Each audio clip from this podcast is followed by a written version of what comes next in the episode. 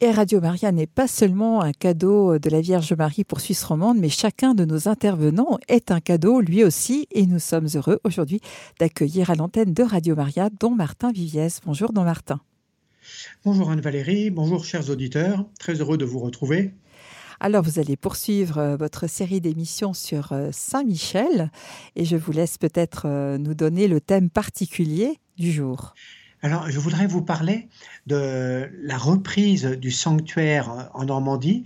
Euh, à, peu près à partir de 1869, euh, parce que euh, c'est très étonnant. La dernière fois, on a vu comment Saint-Michel avait choisi des lieux un peu extraordinaires, donc à commencer par le mont Gargano dans les Pouilles en, Italie, puis ensuite ce mont Saint-Michel euh, au péril de, la mer, qui encore maintenant touche énormément euh, des gens qui sont des, touristes lambda, qui n'ont pas une grosse préoccupation religieuse, mais euh, dans les conversions les plus extraordinaires ici, il y a eu celle d'un couple de Japonais qui ont été tellement saisis par la, beauté du lieu qu'ils ont voulu euh, venir vivre ici, qui sont achetés une petite maison sur la côte, et finalement qui sont arrivés au baptême, qui maintenant ont monté une compagnie de charter pour faire euh, venir d'autres Japonais, pour que leur expérience de Saint-Michel, qui leur a donné la paix au fond du cœur, puisse être partagée par d'autres.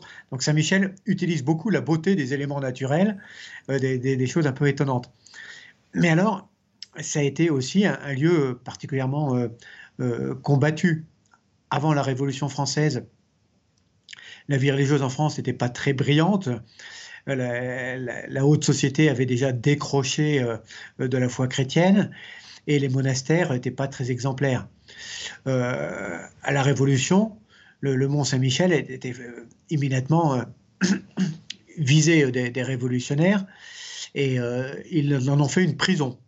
ils ont divisé l'église de l'abbaye en, euh, en trois étages pour les prisonniers.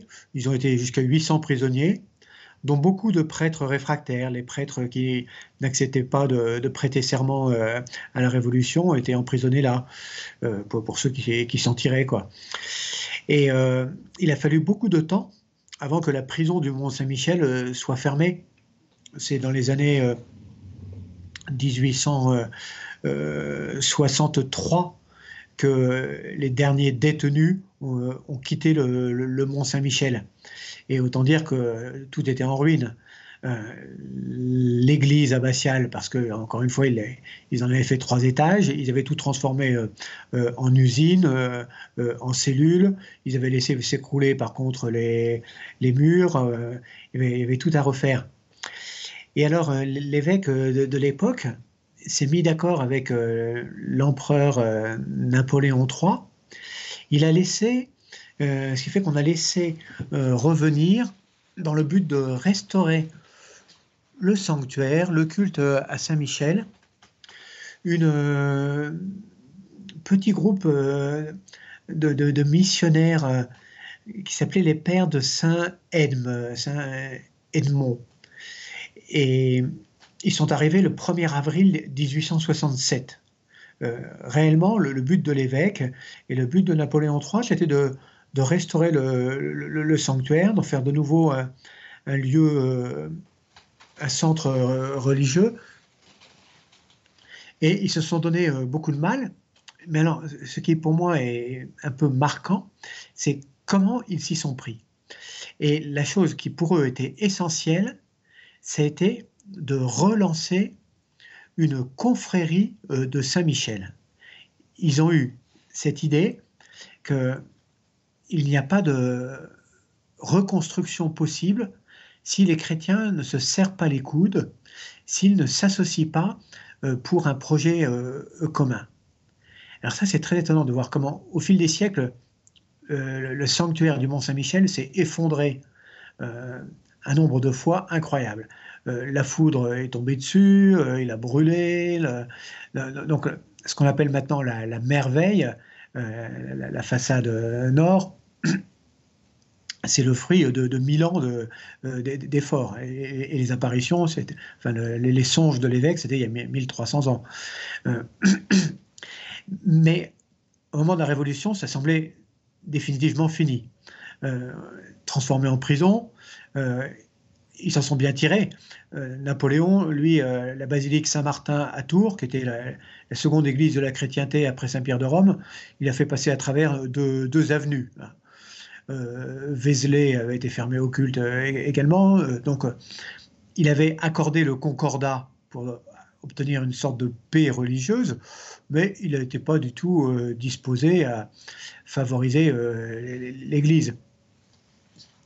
Et de même, les, congrégations religieuses qui avaient disparu, euh, supprimées, guillotinées, reprenaient tout doucement, souvent à l'initiative de, de, filles pieuses, mais il n'y avait pas beaucoup d'existence légale.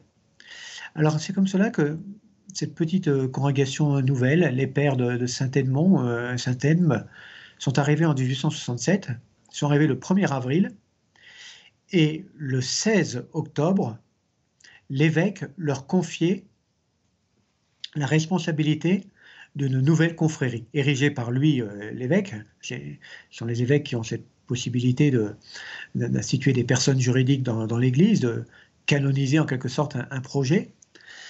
Et le projet, c'est très étonnant parce qu'à l'époque, on n'était pas très porté sur des statuts euh, canoniques comme euh, nous les avons euh, maintenant, dans lesquels on précise les finalités. À l'époque, c'était assez générique. Les confréries, pour faire une confrérie, il fallait se mettre sous la protection d'un saint quelconque, et puis demander des privilèges pour ceux qui donneraient leur nom, pour ceux qui s'inscriraient. Hein en général, on demandait des indulgences euh, au Saint-Siège. Et puis, on précisait un petit projet, mais c'était assez générique. Donc, à l'origine, il y a un triple projet pour cette confrérie euh, du Mont Saint-Michel, instaurée au Mont, euh, à peine six mois après le, retour d'un minimum de vie religieuse. Il s'agit, premièrement, d'appeler la protection du ciel sur l'Église, sur le souverain pontife, et puis troisième élément qui pour nous est, curieux mais qui est lié aux circonstances un peu, historiques, et sur la France. Maintenant, la confrérie euh, est universelle et de droit pontifical, mais c'est curieux, ça, ce, premier projet, il n'a jamais été remodelé, donc euh, euh, la confrérie est faite pour appeler la protection du ciel sur l'Église le souverain pontife, et aussi un petit peu la France qui avait beaucoup souffert de, la Révolution. Deuxième finalité, obtenir la grâce d'une bonne mort et la préservation d'une mort subite et imprévue. Ça, c'est très étonnant. On était euh, sensible au 19e siècle. Euh, j'ai découvert dans les Acta Sancte Sedis euh, un bref du bienheureux Pie IX donnant des, indulgences pour ceux qui invoquaient Saint Michel pour être délivrés de la mort par apoplexie. À notre époque, beaucoup de gens euh, disent que leur rêve, c'est de mourir d'un coup euh, sans s'en rendre compte, etc.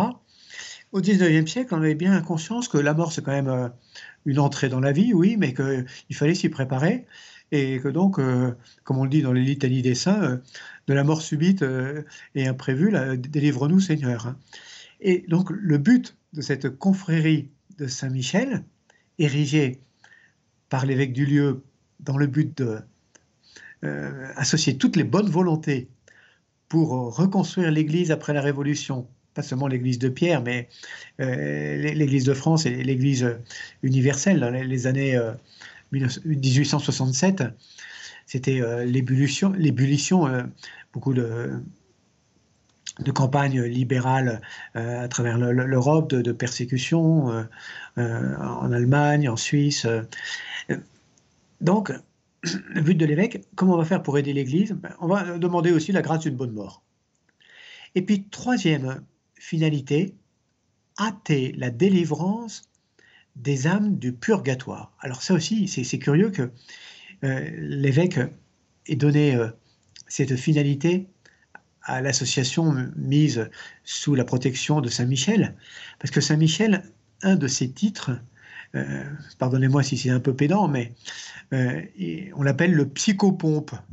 Le psycho, ça veut dire âme, la, psyché, et pompe, parce que c'est lui qui est, si j'ai bien compris, pardonnez-moi mon, sens approximatif de, l'étymologie, mais c'est lui qui aspire, qui appelle euh, les âmes. On le représente souvent avec une balance euh, entre les mains, dans lequel il pèse euh, les âmes pour les présenter à Jésus-Christ, leur juge.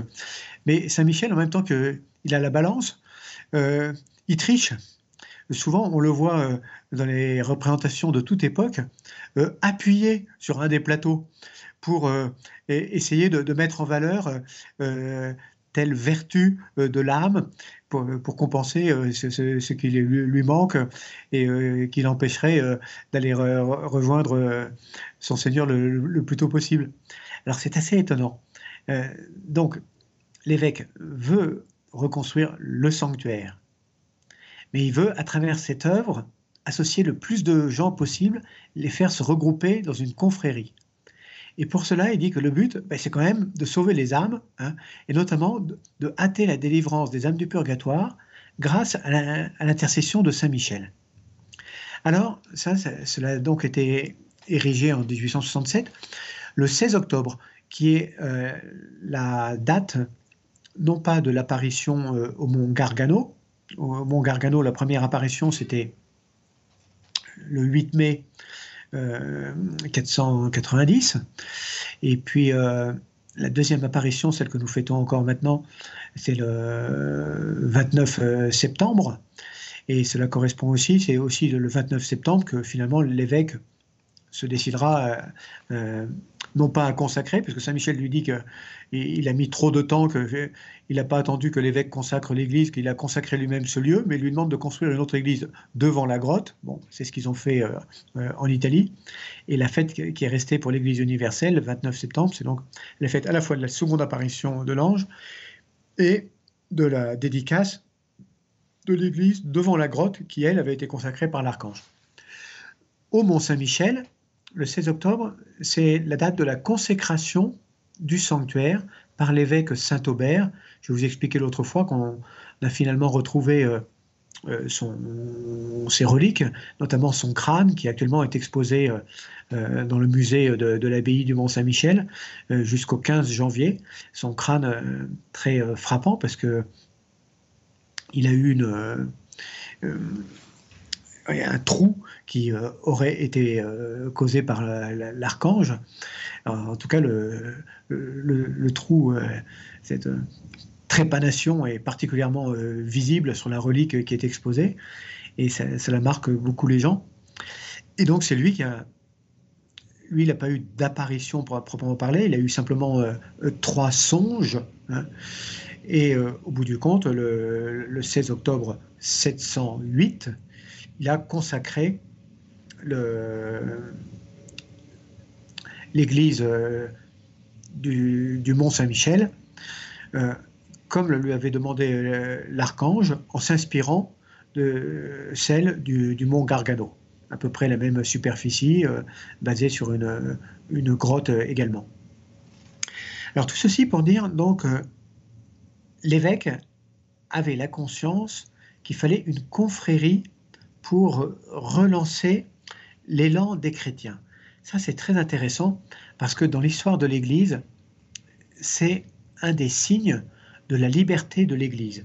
Euh, dès que la persécution euh, romaine euh, s'est affaiblie, on constate que les chrétiens se sont unis à Alexandrie pour constituer des groupements pour aller visiter les malades et pour euh, euh, enterrer les, morts, pour qu'il y ait euh, davantage de, présence pieuse, chantante, pour ne, pas laisser les défunts dans, l'isolement, montrer que toute la communauté chrétienne s'intéressait à eux.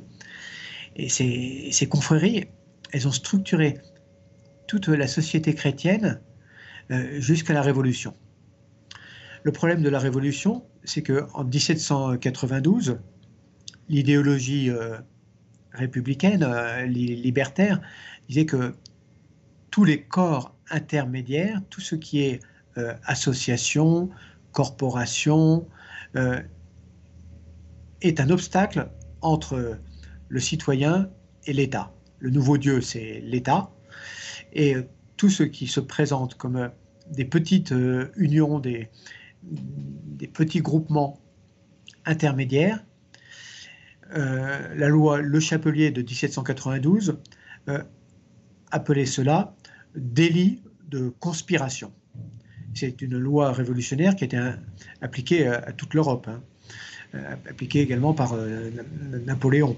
Alors je ne sais pas comment les différents pays d'Europe se sont libérés de cette conception révolutionnaire sans lequel n'existait que des citoyens, des, numéros et, un État tout-puissant. Hein. En France, il a fallu attendre 1864 pour que ce délit de coalition euh, soit supprimé. La loi Le Chapelier n'a pas été complètement supprimée. Euh, on a eu le droit de créer des syndicats que une dizaine d'années plus tard, mais cela a commencé par supprimer ce, ce délit, délit de coalition.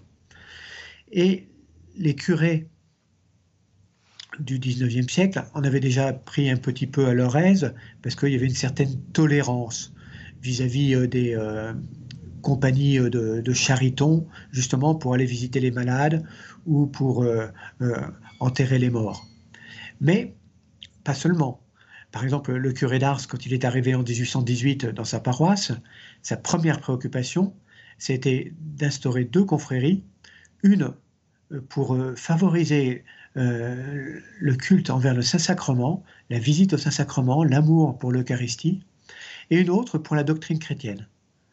Le Code de droit canonique de 1917 euh, le rendait obligatoire. Dans, dans toutes les paroisses, on est une confrérie de la doctrine chrétienne, de gens qui se préoccupent de transmettre la foi, de transmettre le catéchisme. Euh, cela repose sur des confréries. C'est très étonnant, c'est obligatoire, mais en même temps, c'est une initiative libre de la part des fidèles. Il faut que ce soit les fidèles qui prennent en main euh, un besoin particulièrement euh, ressenti euh, de l'Église. Alors, ces besoins, selon les, époques, ça a toujours commencé par le soin des malades et, des, mourants, puis ensuite, je vous disais, les questions de doctrine, mais l'Église a accepté des confréries pour toute œuvre pieuse.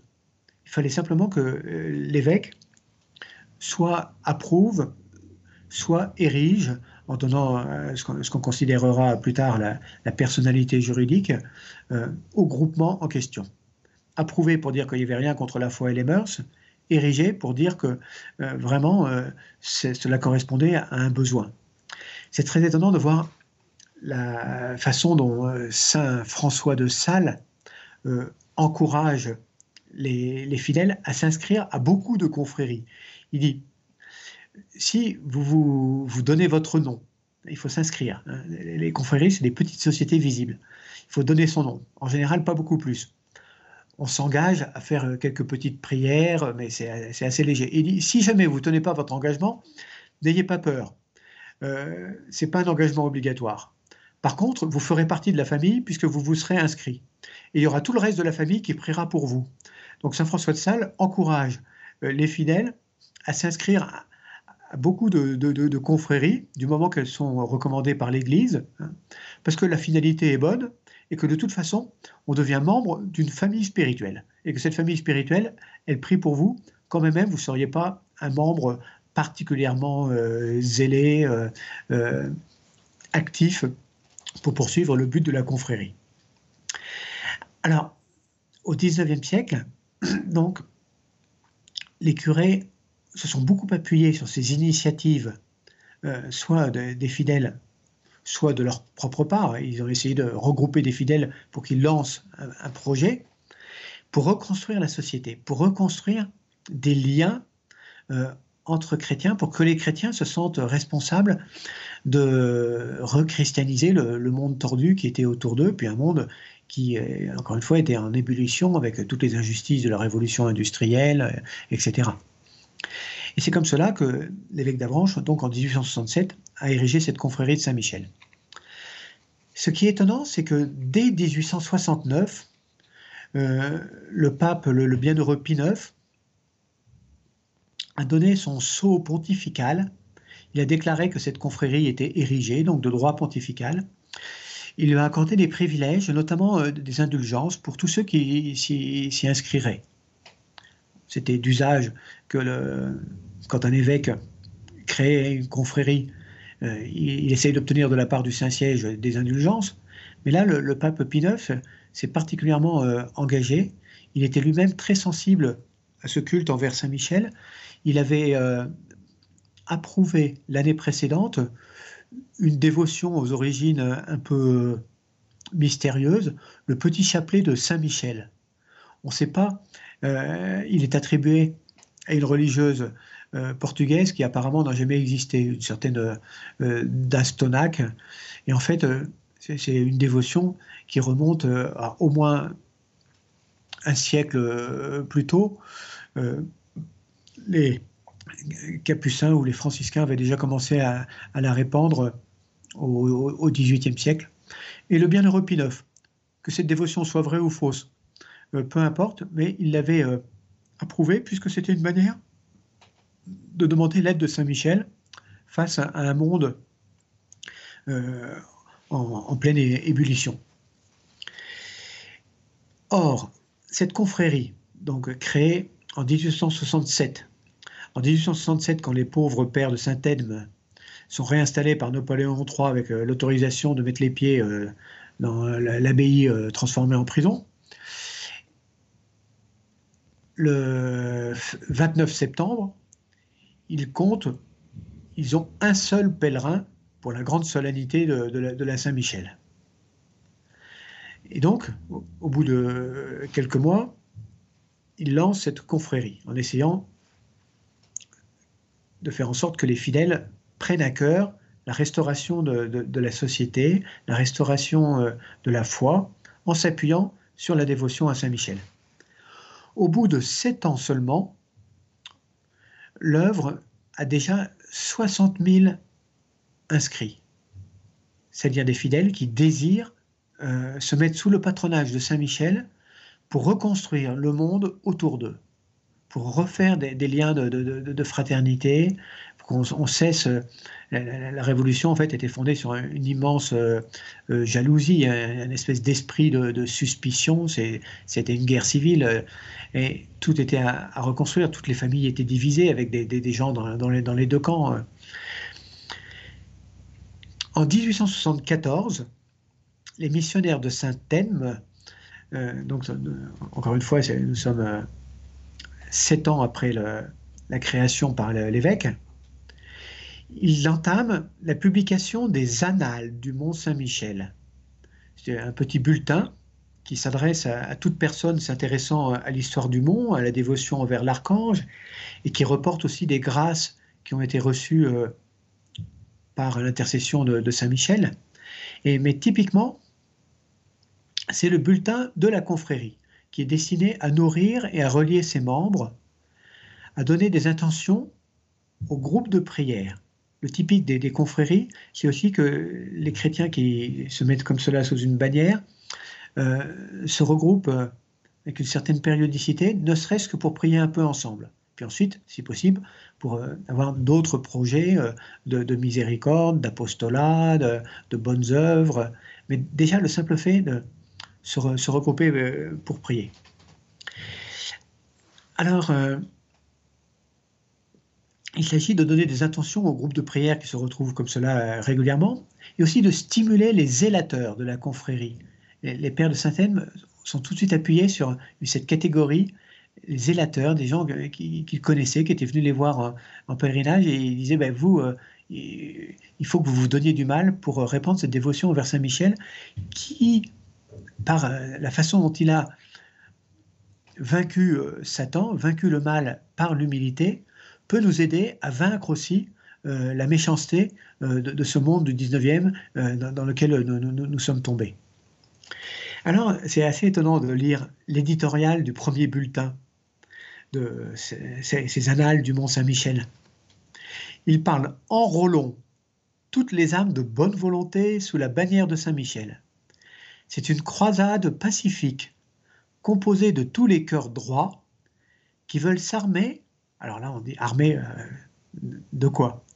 De la prière, de la mortification et des bonnes œuvres.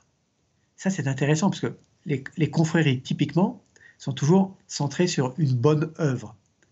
Mais là, on met en premier la prière et la mortification. C'est un élément qui est repris par le Concile, mais euh, c'est drôle de voir que euh, la manière de restaurer la société, de réparer les dégâts euh, de, la Révolution, des guerres napoléoniennes, etc., c'est la prière, la mortification, et puis finalement aussi des bonnes œuvres, hein, pour résister aux hordes sataniques de la corruption et du désordre. Alors là, c'est typiquement du vocabulaire du 19e siècle, mais c'est assez drôle de, voir, ils avaient conscience qu'il y avait un combat à mener, et que c'est d'abord un combat spirituel, et que Saint Michel, par son humilité, sa manière de vaincre le mal, peut euh, être d'une grande aide. Alors, dès cette date, ils vont proposer à leurs zélateurs et zélatrices non seulement d'enrôler de nouveaux membres, toutes les personnes qui veulent se mettre au service du bien commun de la société sous le patronage de Saint-Michel, mais ils vont aussi encourager les, mères de famille à placer leurs enfants sous le bouclier de Saint-Michel, et également à les consacrer à Notre-Dame des Anges. Alors, Notre-Dame des Anges, pas simplement parce que ben, Saint-Michel euh, comme tous les anges, est soumis à, la reine du ciel. Mais pour nous, c'est étonnant. Ce titre de Notre-Dame des Anges, c'est le titre de l'église de la Portioncule, celle qui tenait tellement à cœur euh, à Saint François d'Assise, la première qu'il avait restaurée. Et finalement, il avait euh, obtenu euh, de la part de Jésus, qui lui avait dit d'aller le faire confirmer de la part du pape mais que de, son côté à lui, Jésus s'était accordé, quiconque visiterait cette église de la portioncule assise de Notre-Dame des Anges, ce serait pour lui comme une seconde naissance, comme un nouveau baptême. Ce que l'Église ensuite va, réinterpréter, euh, mais c'est typique, c'est une définition de, l'indulgence. Hein. Pas simplement le, fait d'être pardonné, mais le fait que tout le mal commis soit réparé. Hein. Et Notre-Dame des Anges le pape Pie IX va accorder au sanctuaire du Mont Saint-Michel, tout détruit qu'il soit, le même privilège que l'église de la Portioncule. Il va jumeler cette église euh, du Mont Saint-Michel avec l'église d'Assise de Notre-Dame des Anges. Et donc, la confrérie demande euh, aux mères de famille de donner aussi les noms de leurs enfants. Les enfants, bien sûr, ne peuvent pas être membres d'une confrérie, ils sont inscrits à rien du tout. Mais on a des registres d'enfants confiés à la protection de Saint Michel et de Notre-Dame des Anges, chargés de garder leur cœur. Euh, persuasion que c'est une question de cœur pour euh, euh, rebâtir la société. Et c'est donc ce souci de l'enfance qui va constituer de fait la première manière d'appeler la protection du ciel.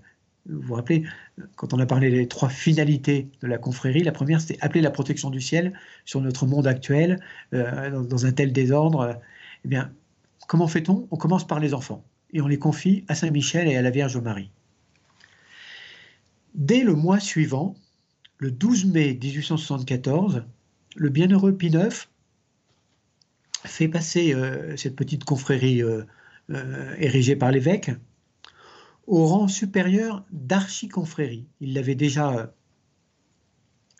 érigée lui-même comme pape euh, cinq ans auparavant, mais elle restait euh, limitée au diocèse de Coutances, tandis que maintenant, il lui donne le droit de s'agréger toutes les autres confréries placées également sous la protection de Saint-Michel de Normandie. Donc pour tous les, six diocèses de la Normandie, euh, la confrérie du Mont-Saint-Michel reçoit le droit de partager avec tous les autres groupements, du moment que ce soit des groupements euh, érigés, euh, bien reconnus par l'Église, qui puissent partager entre eux les indulgences propres qui leur ont été données lors de leur création et les plus grandes indulgences ayant été données à la confrérie du, Mont-Saint-Michel par le pape lui-même, il dit vous, la confrérie du Mont-Saint-Michel a le droit de partager ces trésors de l'Église que nous, pape, nous lui donnons, avec tous les autres groupements de fidèles qui se mettront sous la protection de Saint Michel.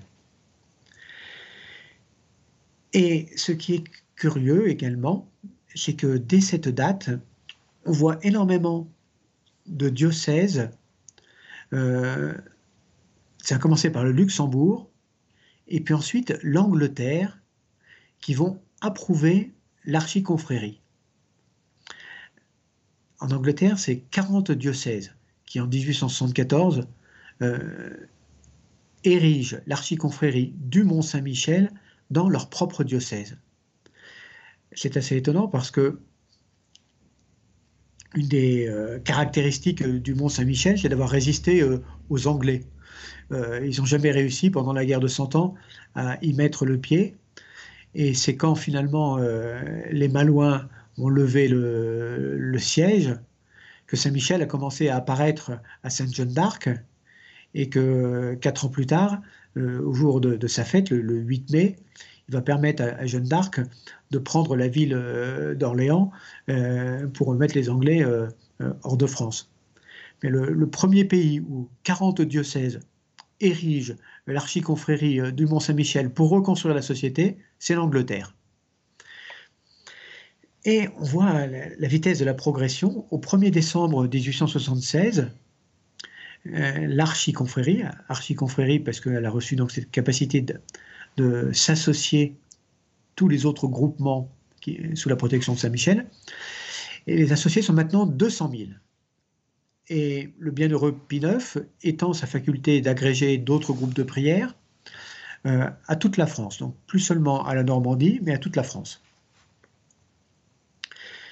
Le bulletin précise que pour l'Angleterre, la Belgique, l'Italie, l'Espagne et les autres nations étrangères, il n'y a rien de changé toute personne qui se fait inscrire sur les registres du Mont Saint-Michel, soit directement, soit par l'intermédiaire des zélateurs et des zélatrices, participe de toute façon au trésor spirituel de l'archiconfrérie.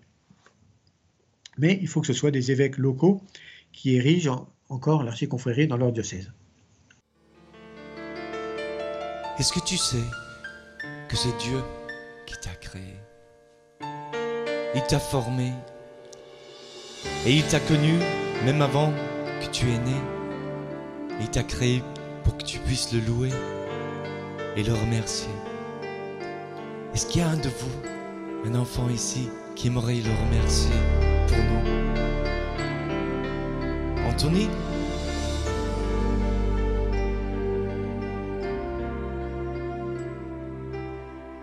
Merci Seigneur que tu m'as créé pour te louer, pour te remercier.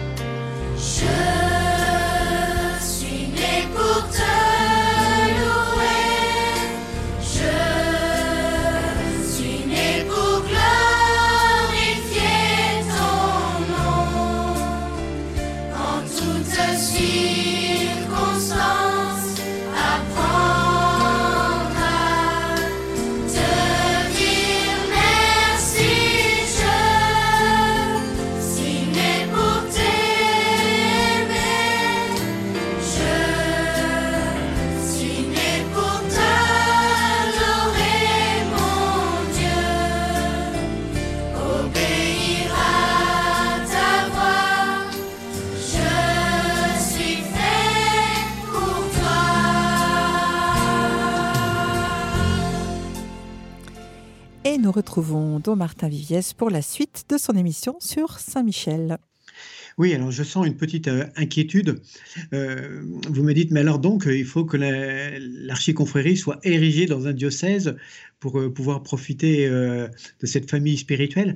Alors en fait, ce, n'est plus nécessaire parce que le, pape Léon XIII en a fait une, le 29 mars 1895, il a permis au groupe de prière de toute la terre euh, de se relier à l'archiconfrérie du Mont Saint-Michel sans avoir besoin euh, d'instaurer dans leur diocèse l'archiconfrérie du Mont Saint-Michel.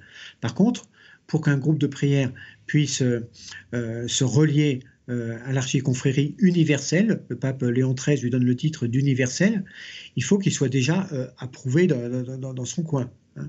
Mais approuvé de, manière très, très souple. On demande simplement de, fait qu'il y a eu une reconnaissance d'église, un, encouragement, et que le, titre du groupe de prière en question est un vague rapport avec Saint-Michel. Mais à ce moment-là, on peut s'enrôler euh, tous les groupes, euh, sans avoir besoin d'autres formalités, peuvent dire bah, nous, on jouit euh, d'une petite approbation de, telle sorte, et on voudrait se rattacher à la grande famille de l'archiconfrérie du, du, Mont Saint-Michel. Ça, c'est ce, qu'a permis le pape Léon XIII. Alors, ensuite, il faut faire un petit peu des, des comptes. En 1917, l'archiconfrérie célébrait son premier jubilé, 50 ans d'existence.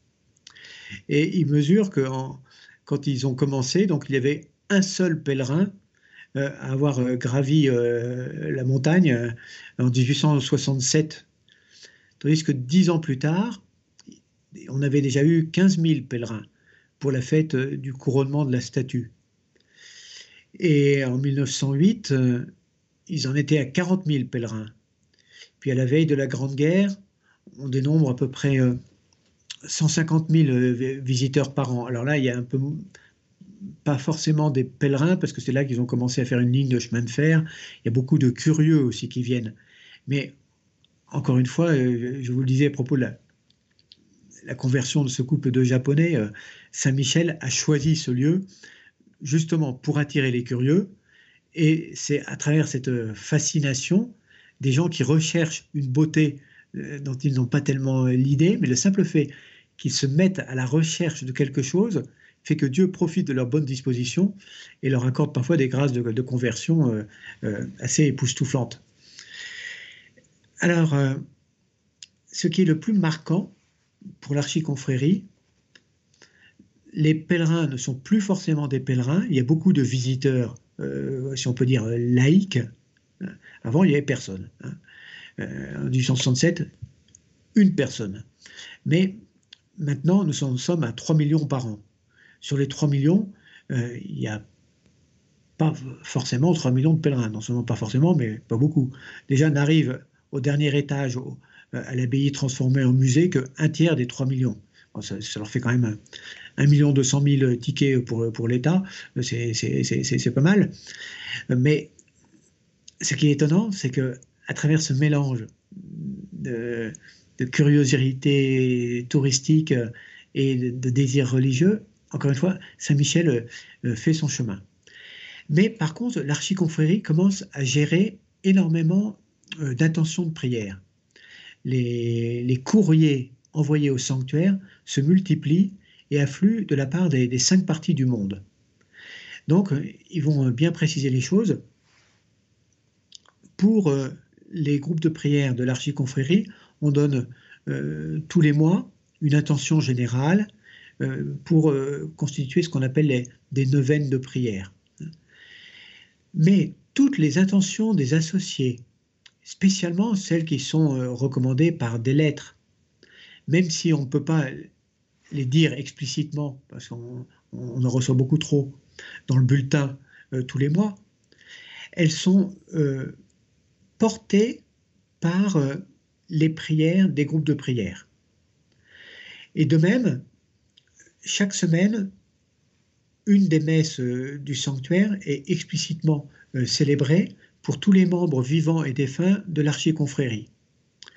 Et de plus, on arrive à faire célébrer à peu près trois messes par jour, qui, la plupart du temps, sont célébrées justement aux intentions reçues pour des vivants et défunts du sanctuaire.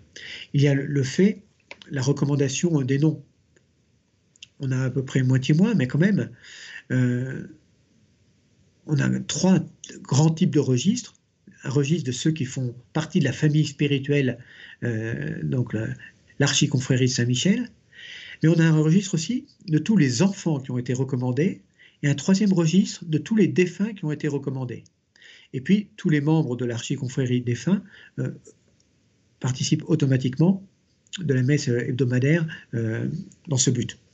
Il y a également les, prières portées par actuellement la communauté monastique qui depuis euh, euh, l'an 2000, c'est la, communauté des frères et des sœurs de, Jérusalem, euh, qui arrive à assurer une vraie présence monastique.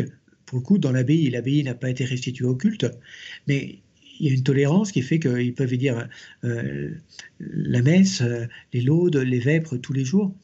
Et ils portent aussi ces intentions des, pèlerins qui, qui affluent au sanctuaire. Alors ça c'est assez étonnant parce qu'on fait déjà ce premier bilan en 1917. Maintenant, 100 ans sont passés, l'archiconfrérie maintenant a plus de 150 ans, et cette fidélité ne s'est pas démentie. On conserve précieusement les cahiers, ces trois types de registres avec toutes les personnes euh, euh, inscrites ou, recommandées. Le rythme des adhésions euh, a ralenti, il y a eu des hauts et des bas dans la dévotion populaire envers l'archange. Mais les différents recteurs, même quand ils n'avaient plus grand-chose entre les mains, ils ont toujours gardé à cœur de publier les annales. Alors ça aussi, c'est depuis 1874 que les annales du Mont Saint-Michel continuent à apparaître, euh, continuent à raconter euh, des événements, euh, des grâces reçues à travers le monde. Alors, on veut, à travers ce bulletin, aider euh, les gens à combattre le mal en général à la manière euh, de l'archange. Et puis, donc, un autre élément qui a toujours été maintenu, même quand le sanctuaire avait perdu sa fréquentation, c'est la messe hebdomadaire, la prière pour toutes les intentions qui continuent euh, d'affluer.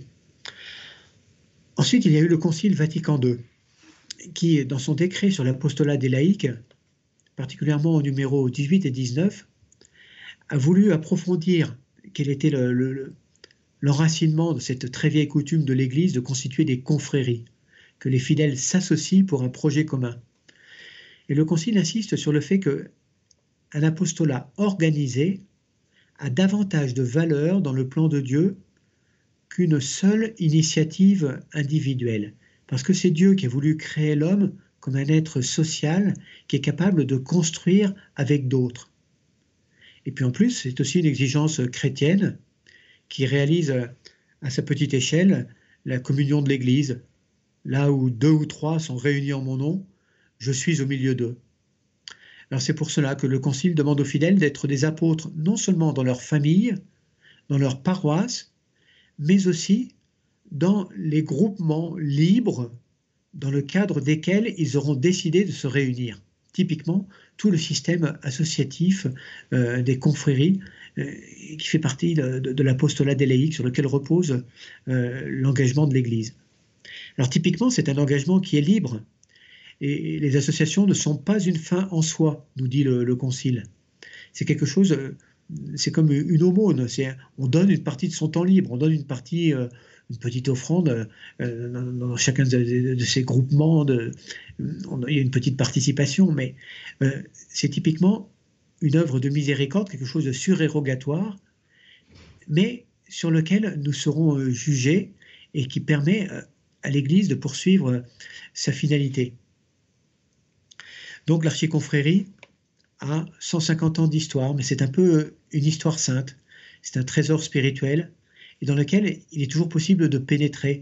Euh, l'intérêt d'une famille d'église, c'est que le simple fait d'y rentrer fait que l'on profite des richesses de tous les autres. à l'époque, quand on constituait des confréries après la Révolution au XIXe siècle, c'était le pape qui constituait un trésor spirituel en donnant des, indulgences pour aider à la réparation du mal et à la délivrance des défunts. Maintenant, à ce trésor initial constitué par le pape, s'ajoutent euh, les mérites, les prières, les souffrances, les, mortifications que les membres, depuis 150 ans, euh, ont accepté de porter pour euh, combattre le mal avec l'aide de Saint Michel. Et ça, on peut devenir participant de, cette richesse. Alors nous avons encore du travail. Le 1er janvier 1967, euh, le pape Saint Paul VI publiait une constitution apostolique pour simplifier la pratique des indulgences. Euh, il les réduit à deux catégories, indulgence partielle et indulgence plénière. Et il dit que les indulgences des pieuses associations doivent être révisées pour que l'adhésion à une confrérie ne puisse être récompensée qu'en des jours euh, approuvés par, le Saint-Siège de nouveau. Pour nous, cela n'a pas encore été fait. Euh, le pape, jusqu'à Saint-Pie permettait aux membres euh, de l'archiconfrérie de Saint-Michel de recevoir l'indulgence euh, de la portion cul tous les mois, simplement en allant visiter leur église paroissiale. Même pas besoin de venir jusqu'au Mont Saint-Michel. Mais est-ce que c'est encore valable maintenant? Euh, On ne sait pas très bien. Euh, on va demander à notre nouvel évêque, euh, puisque c'est lui qui doit demander au, pape la réitération des indulgences données aux archiconfréries pontificales, de bien vouloir mettre cela à jour. Enfin, en tout cas, le trésor spirituel, il reste. Avec ceci, je vous laisse pour aujourd'hui. Merci beaucoup et à bientôt, Don Martin. Au mois prochain. Au mois prochain.